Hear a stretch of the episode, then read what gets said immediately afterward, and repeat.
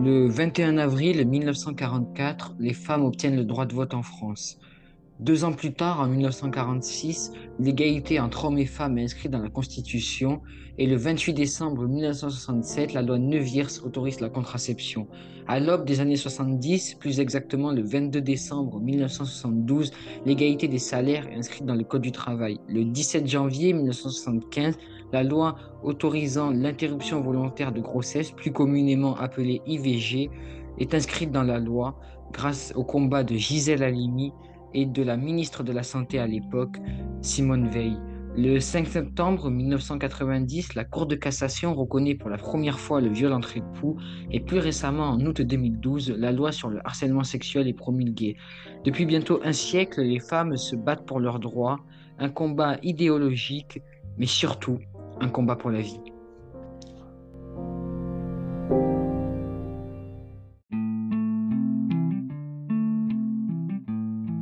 Bonjour à tous, bienvenue sur Caméra embarquée. Aujourd'hui, nous nous retrouvons pour ce troisième podcast qui traitera d'un sujet social dont l'enjeu s'accentue au fil des ans, les féminicides. Pour cela, je serai accompagné de Yann, plus connu sous le nom de Carte du Monde sur Twitter. Bonjour Yann, peux-tu te présenter, nous dire comment tu vas et nous parler du travail que tu réalises sur Twitter? Bonjour. Déjà, euh, enchanté d'être euh, invité dans, cet épisode, hein, le troisième euh, du podcast, et donc sur le sujet des féminicides.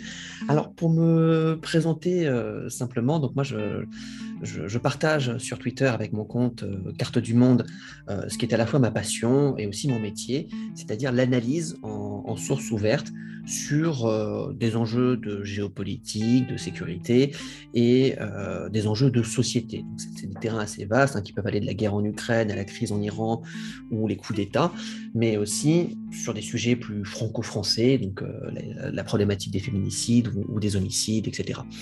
Et ce, que je, ce que je fais le plus, en fait, c'est, enfin, l'un de mes axes de, de travail, c'est de faire des cartes en fait, des cartes ou des infographies, parce que souvent, en fait, on est face à des, à des problématiques qui sont complexes, et une carte bien faite ou une infographie bien faite permet à chacun euh, de se saisir de, de l'objet et d'en comprendre au moins euh, la, situation sans, être, sans passer par tout un, un, filtre de jargon très technique, très, très lourd. Donc, en fait, c'est vraiment essayer de, de rendre l'information la plus accessible possible sur des, sur des enjeux assez variés. Donc, euh, donc voilà, grosso modo. Oui, donc toi, tu nous expliques des situations par, euh, via des cartes avec euh, des stats qui sont dessus. Et donc, euh, tu avais réalisé un thread sur les féminicides. Mais avant qu'on commence vraiment à rentrer dans le sujet avec des chiffres, euh, il faut mettre un petit contexte. Donc, le terme féminicide, il est utilisé euh, très fréquemment dans la sphère politique et médiatique de nos jours. Mais il est réellement apparu dans les années 70, puis il a été théorisé au début des années 90. Donc, bah, pour un peu de culture, par les sociologues Jill Radford et Diane Russell. Donc désormais, cette notion, elle est utilisée par différentes instances politiques internationales. Euh, d'ailleurs, le terme féminicide a ainsi été reconnu en 2012 par l'Organisation mondiale de la santé, donc l'OMS, pour qui les féminicides s'inscrivent dans des cadres de violence systématique et dans une logique de domination masculine. Donc avant qu'on commence vraiment à rentrer dans le sujet, pour se mettre en route, est-ce que tu, aurais, euh, tu pourrais nous donner un chiffre pour démarrer? Euh, oui, tout à fait. Alors, euh, le premier chiffre auquel je pense, c'est 752. C'est le nombre de féminicides qu'il y a eu en France entre 2017 et 2022 compris. Après, là, tu, as donné une, définition du, féminicide assez large. Euh, moi, j'ai pris la définition plus restreinte, qui est, en fait, pour l'analyse, qui est les femmes tuées par leurs compagnons ou ex-compagnons, en fait. Parce qu'on a, il y a, selon la, la définition que l'on a, on a un, nombre de victimes plus ou moins important. Donc moi, je suis sur une définition très restreinte dans l'analyse. Euh, donc voilà, c'est 752 féminicides. Euh, et là, depuis janvier 2023, euh, il y a déjà eu 9 féminicides au moment où on enregistre le, podcast.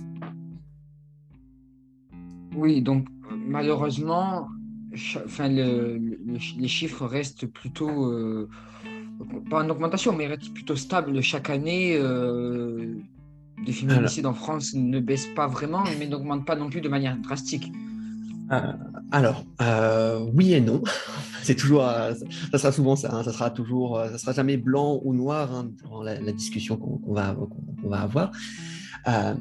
en fait, pour donner un ordre d'idée, il y a entre guillemets, une diminution. C'est-à-dire que moi, le référentiel que j'ai pris au début, c'était à partir de l'année 2017, et on avait 144 féminicides. Et ensuite, ça a augmenté à 154 féminicides en 2019, avant de chuter en 2020 à 104. Mais pourquoi ça a chuté en, en 2020 C'est tout simplement euh, les confinements. Il y a eu des confinements qui ont été décrétés avec euh, la, la, pandémie euh, Covid.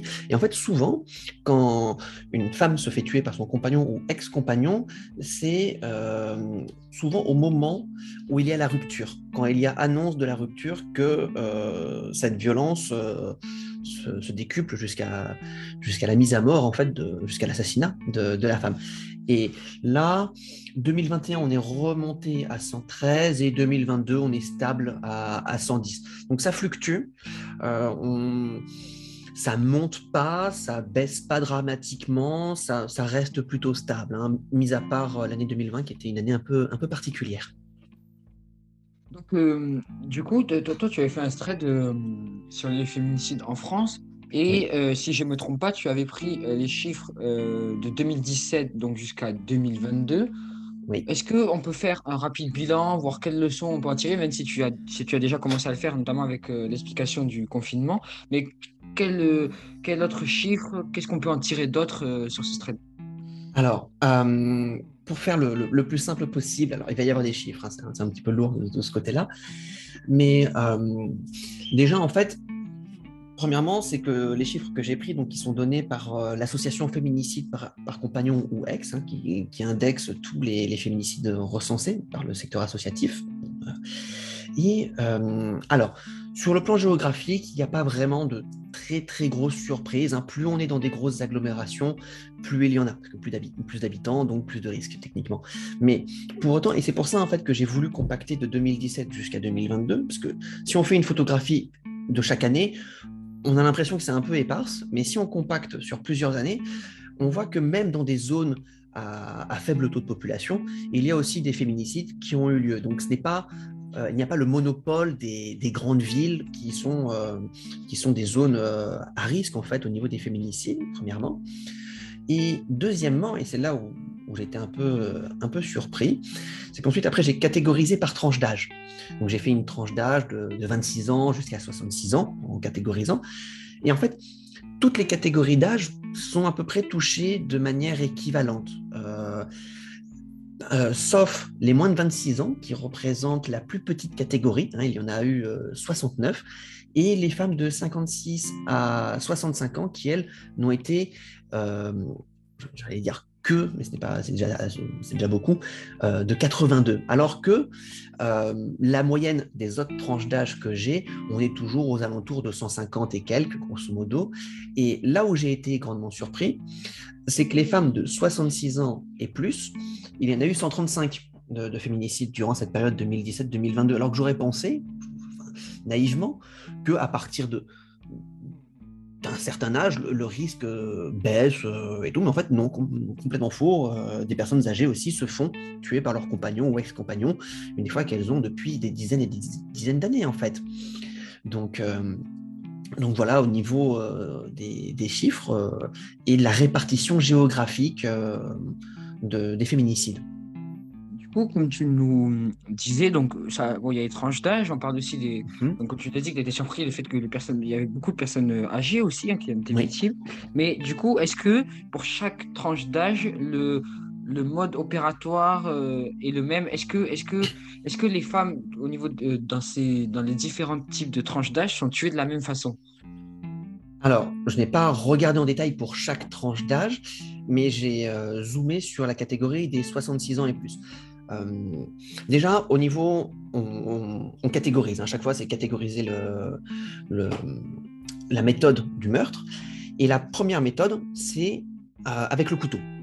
une femme qui est poignardée. Il y a eu à peu près, donc sur les 700 et quelques, il y a eu 45 femmes tuées à coups de couteau. Et ensuite, la deuxième tranche, c'est euh, armes à feu. Il y en a eu 23. Et ensuite, après, on a la strangulation, battu à mort, brûlé, etc.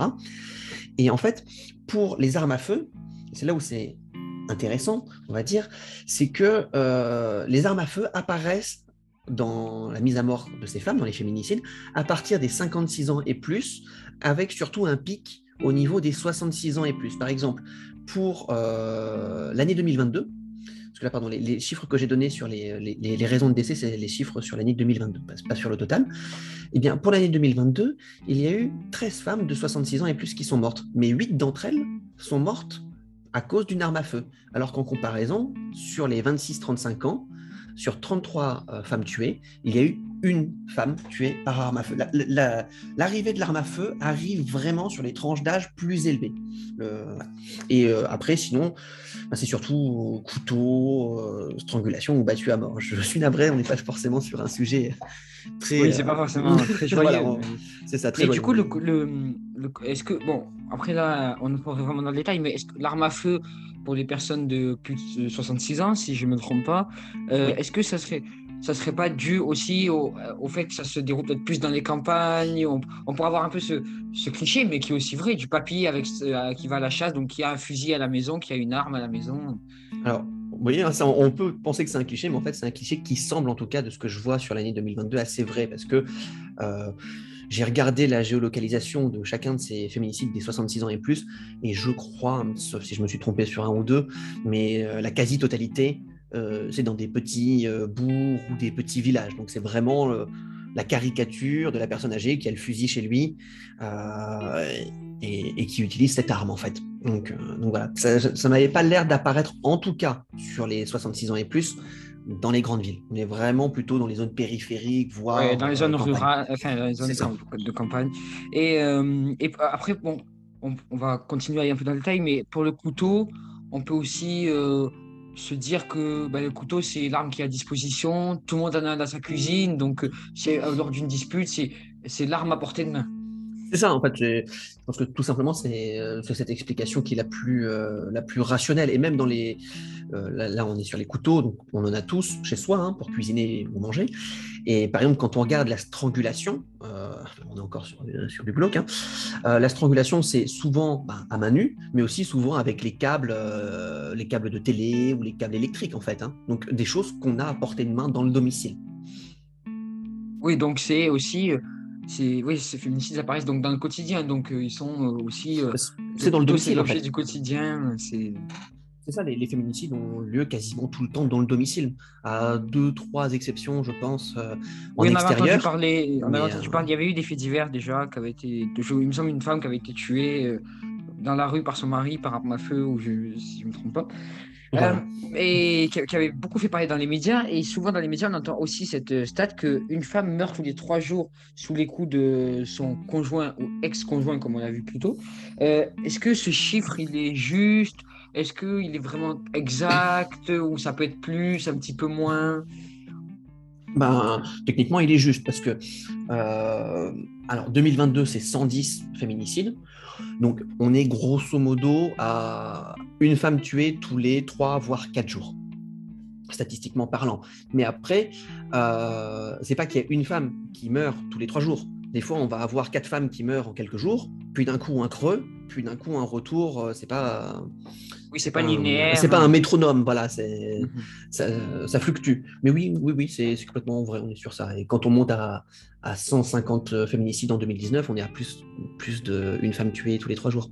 Oui, donc après, ça varie selon les années aussi. C'est, c'est... En fait, on se rend compte aussi que les chiffres euh, ne bougent, ils ne sont jamais euh, linéaires, ils restent pas. Chaque année, c'est pas les mêmes, ça, ça varie euh, énormément. C'est ça, c'est ça. Quand, quand j'ai commencé l'étude, parce qu'au début, quand on, quand on, se met sur une étude, on a des, comment des, des présupposés sur la situation. On peut se dire, ah, peut-être que tel mois va, être, va dominer, n'importe quoi, le mois de juillet, peut-être que ce sera le mois où il y a le plus de féminicides. Avec la chaleur de l'été. Bon, n'importe mais en fait, la chose, c'est que chaque année, ça varie. Par exemple, euh, euh, je vais retrouver ça. Euh, on pourrait penser que le, mois d'août est le plus meurtrier, ça a été le plus meurtrier en 2022, avec 15 féminicides, mais en fait, en 2017, c'est le mois de mars, avec 18 féminicides. Il n'y a, jamais, d'une année sur l'autre, ça varie. Il n'y a pas un mois qui ressort. Sinon, il y aurait peut-être des éléments d'explication. Euh, je ne sais pas, des départs en vacances ou ce genre de choses. Non, c'est vraiment. Euh, vraiment très aléatoire. C'est ça, en fait, le, problème quand on fait de l'analyse, c'est qu'on se dit on a peut-être quelques éléments que l'on va récupérer qui nous permettent d'expliquer certaines répétitions, certaines occurrences de la chose. Mais là, euh, sur le plan purement statistique des, des, femmes tuées par leurs compagnons ou ex, c'est très aléatoire. Mais au final, on est toujours sur des courbes assez hautes quand même. Donc oui, donc comme on l'a, comme on l'a vu, donc c'est, des chiffres qui varient, mais par contre ce n'est pas un combat qui varie, c'est un combat qui dure pour les femmes depuis des années. Euh, si on va dans les détails, le terme euh, est apparu donc de féminicide en 2014 dans la société française. Bon, il n'est pas apparu comme ça pile poil en 2014, mais on, peut dire que c'est à partir de là vraiment que les consciences ont commencé à se former et que surtout ben, le terme a été introduit dans, le, dans, dans la société.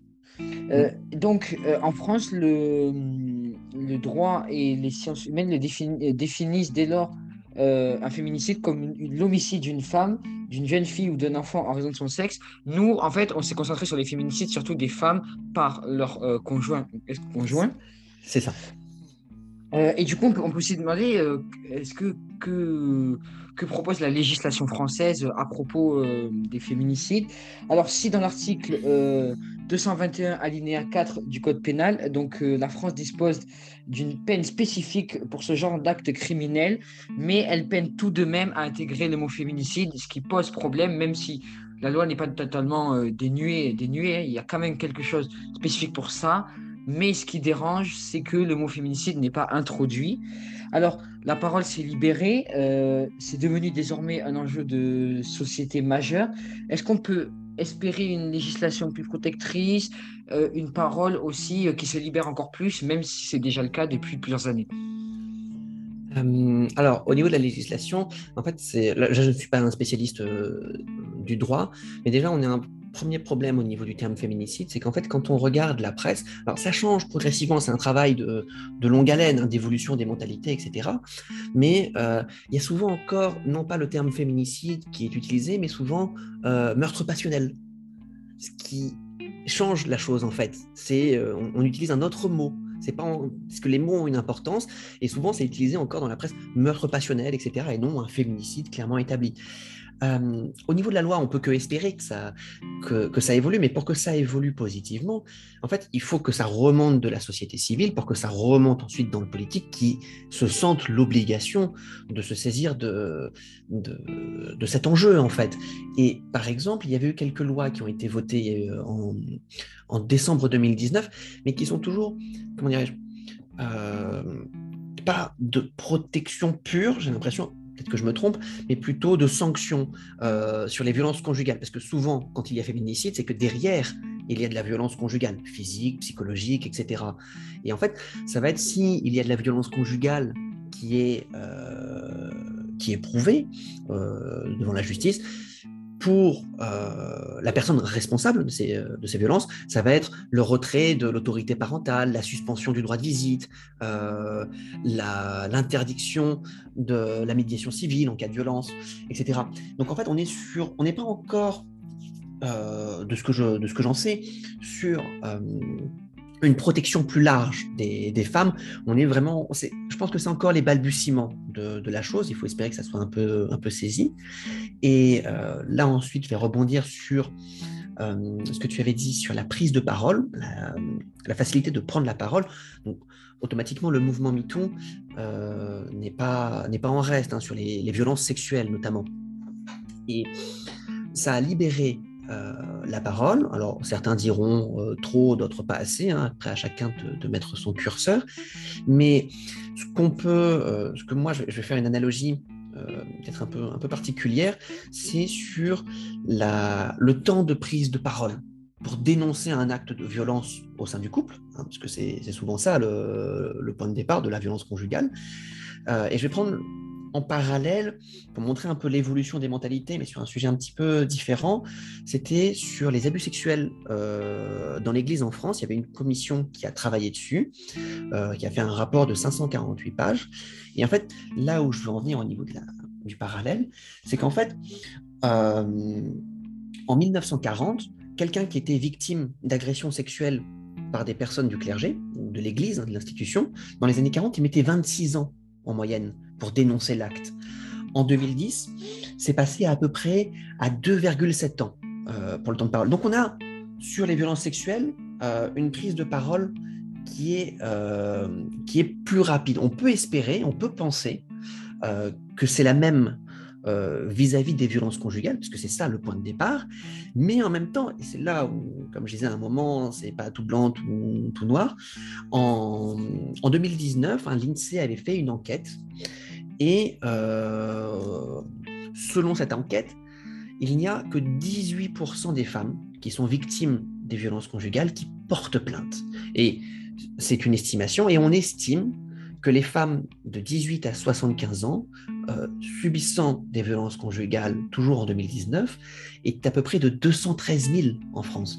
Donc, on peut penser, euh, avec le parallèle sur l'Église, que la prise de conscience et la prise de parole va être de plus en plus rapide, mais quand on voit que seulement 18% des femmes victimes de violences conjugales portent plainte, hein, selon les estimations, on peut se dire que c'est encore très peu.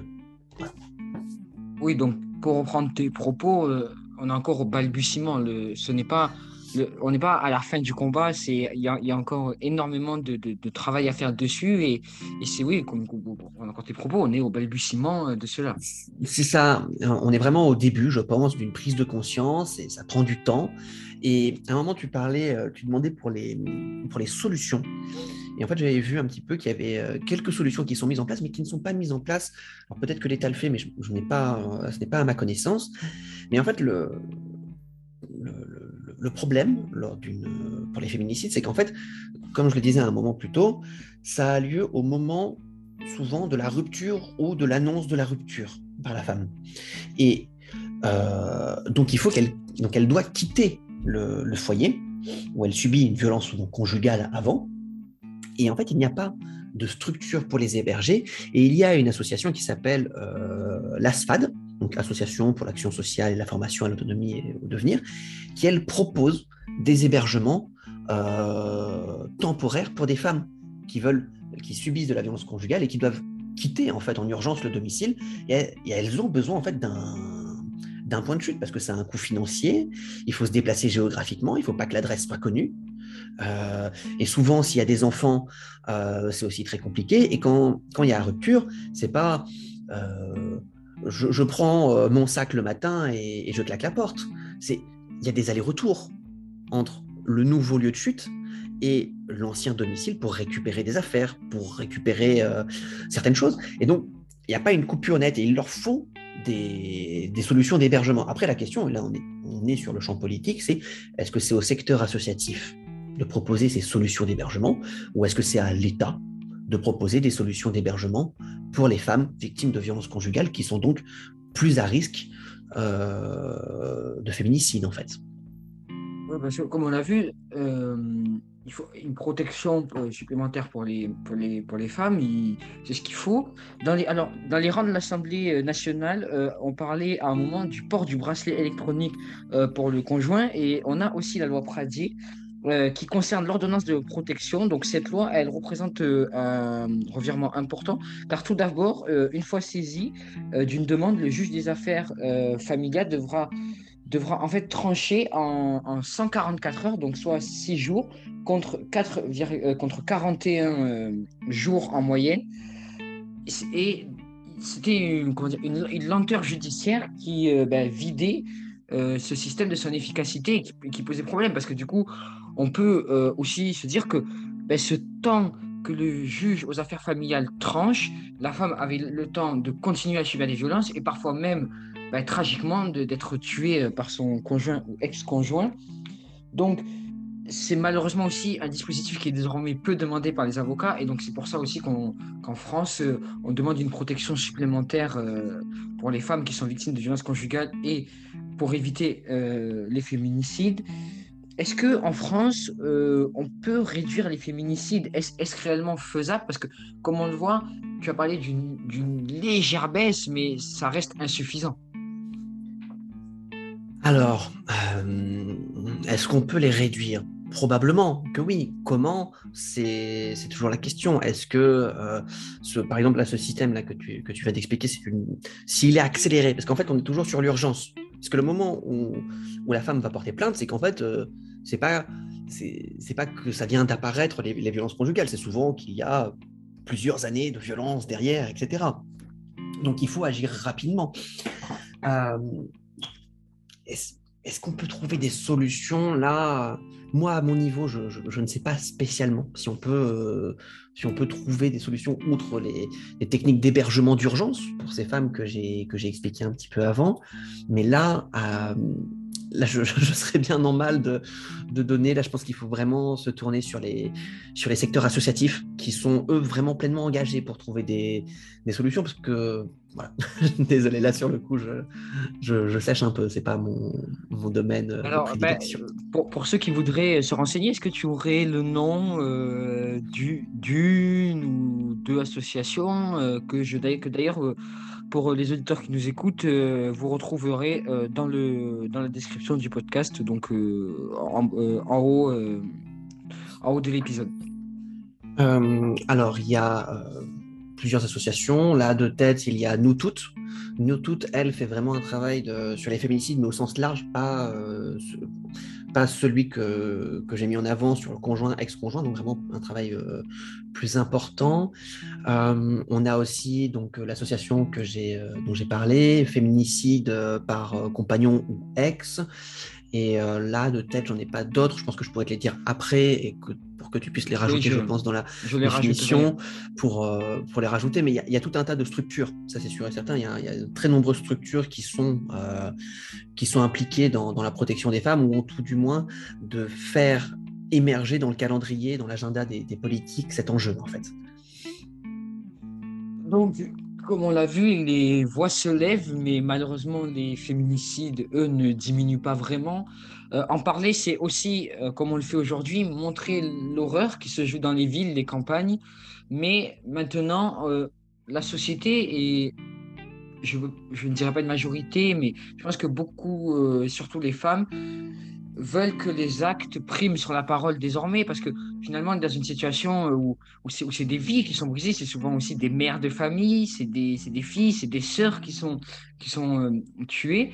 Donc, il faut, il faut vraiment que, que la, loi et, sur, et que les, les, consciences évoluent encore, mais comme on a vu, c'est assez balbutiement. En Europe, euh, ça, les féminicides datent pas d'hier, mais on va dire que les précurseurs en Europe, ça a été l'Espagne et l'Italie. Sinon, ça a été plus compliqué pour le reste. Comme on a vu, la France, c'est quand même arrivé très tard, hein, le terme. Oui, c'est ça. Et là, je, rebondis un moment, ce que tu disais, c'était famille, c'est des sœurs qui sont victimes, etc. Euh, là, on a parlé juste du féminicide pur, mais en fait, souvent, quand il y a un féminicide, enfin souvent, il arrive aussi que ce soit les enfants qui soient tués, ou la belle-mère aussi avec, ou c'est pas, il y a la femme qui est tuée, mais aussi il y a des fois l'entourage qui se fait, euh, qui, est victime aussi. Ou, alors ça crée ensuite des, enfants euh, euh, orphelins parce que dans certains cas, euh, le, meurtrier retourne l'arme contre lui et, se suicide. Donc on a vraiment tout un drame. oui, c'est un véritable drame familial, mais qui est très. c'est ça. En plus de la femme, il y a des fois il y a tout un tout un tas de contextes autour. Oui, ça, ça s'arrête pas vraiment là. C'est ça, c'est ça. Là, on est vraiment sur un sujet très ciblé, mais on peut élargir encore encore la chose. Et euh, je vais rebondir aussi sur une chose, parce que là, je viens d'y penser. Ce n'est pas vraiment une solution, mais quand on regarde dans, la, tout ce qui est un peu pop culture, etc., dans les séries et tout, euh, la... on n'est pas sur le féminicide, mais on est sur le, les, questions de consentement, de violence des fois faites aux femmes, qu'on peut voir dans, certaines séries. Hein. Euh, ça ça émerge, même dans des séries qui sont des, séries, on va dire, pour, euh, pour adolescents. Donc ça travaille aussi sur les mentalités et ça travaille sur le temps long. C'est pas, pas en un claquement de doigts, c'est vraiment, c'est, travailler sur les mentalités et les médias tels que les séries. Euh, peuvent aussi sensibiliser sur ces, sur ces questions de violence faites aux femmes. Oui, donc c'est un travail de longue haleine et c'est aussi comme nous, euh, à, notre échelle bien sûr, hein, mais on, essaie d'en parler, de, de, poser aussi, je pense, et d'ailleurs merci à toi parce que tu nous as éclairé avec des chiffres, on a pu poser des chiffres sur cette situation. Et même si ça peut paraître un peu complexe, c'est aussi très important parce que c'est avec des chiffres aussi qu'on se rend compte de ce qui se passe parce que finalement, ben, les gens entendent parler de féminicide, mais ils ne vont pas forcément se renseigner, c'est pas, pas quelque chose qui va les obséder. Donc c'est aussi le but aujourd'hui dans ce, dans, que nous faisons, c'est de, parler de la situation en donnant des faits. Oui, de sensibiliser en fait. Et, malgré tout, euh, c'est le, problème des chiffres, c'est que là, on a parlé de chiffres, c'est important et c'est un peu lourd aussi quand même dans, l'explication, mais euh, les chiffres déshumanisent une situation. Quand, moi, quand je me suis plongé dans l'analyse, j'avais les noms, j'avais les visages euh, et, j'avais les choses. Il faut, il faut bien se rendre compte que ce ne sont pas que des chiffres.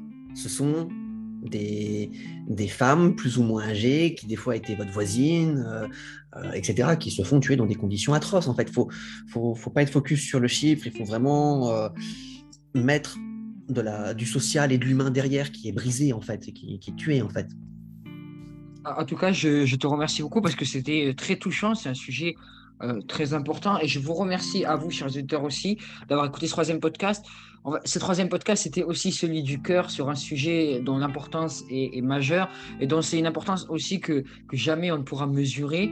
Et en tout cas, on se retrouve très bientôt pour un nouvel épisode. J'espère un peu plus joyeux, mais les podcasts aussi, c'est ça c'est aborder des sujets qui ne sont pas toujours faciles. Et, et, et malgré tout, euh, comme nous disait Yann, il faut, euh, il faut aussi prendre du recul sur ces chiffres et, penser à l'humain et, penser à toutes les femmes aussi qui meurent chaque année, parce qu'on parle quand même de plus d'une centaine de femmes chaque année, et c'est une horreur. Et, c'est bien aussi que ça devienne désormais euh, un sujet de, de, société et que les gens en parlent.